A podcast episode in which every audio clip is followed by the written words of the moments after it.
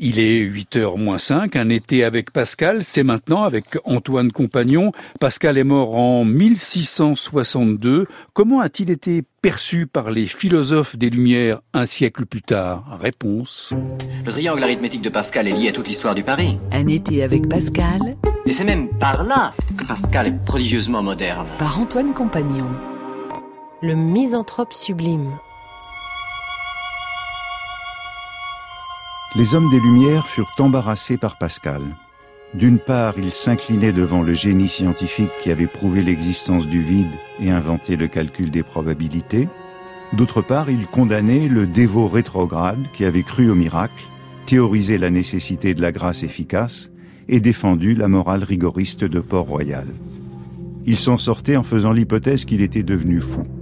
Voltaire écrit en 1741 Pascal croyait toujours voir un abîme à côté de sa chaise.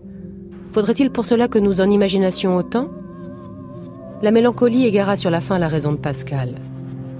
Il n'est pas étonnant, après tout, qu'un homme d'un tempérament délicat, d'une imagination triste comme Pascal, soit, à force de mauvais régime, parvenu à déranger les organes de son cerveau.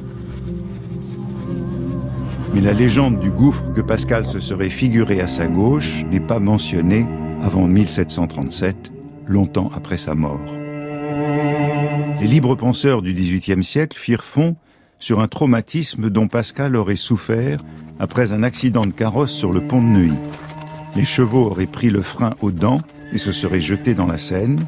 Le carrosse serait resté suspendu dans le vide et Pascal aurait vu venir la mort avec terreur.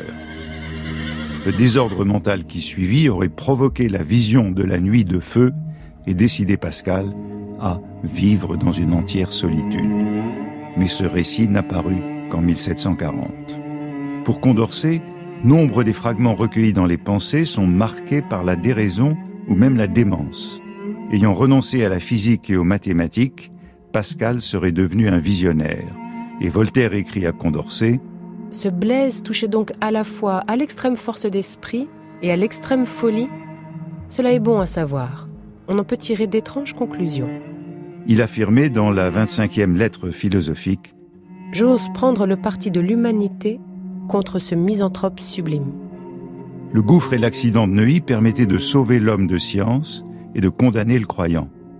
Gilbert Pascal avait contribué à la légende de la santé déclinante de son frère. Il avait, entre autres incommodités, celle de ne pouvoir avaler les choses liquides, à moins qu'elles ne fussent chaudes. Et encore, ne le pouvait-il faire que goutte à goutte? Il avait, outre cela, une douleur de tête insupportable, une chaleur d'entrailles excessive et beaucoup d'autres maux. Marguerite Perrier, sa nièce, compléta le mythe. Elle rapporte qu'au cours de sa deuxième année, Pascal fut gravement malade.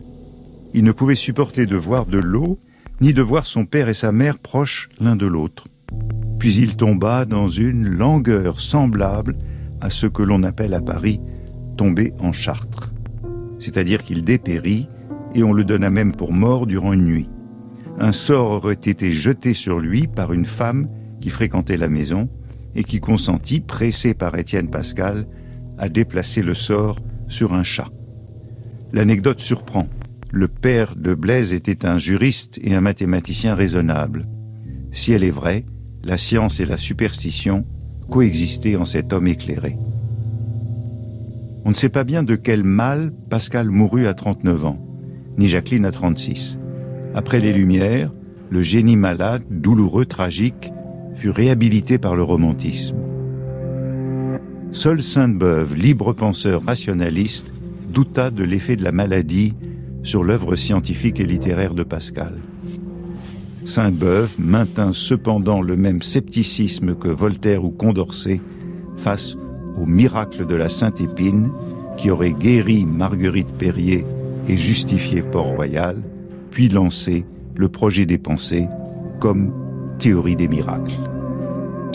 Un été avec Pascal, signé Antoine Compagnon.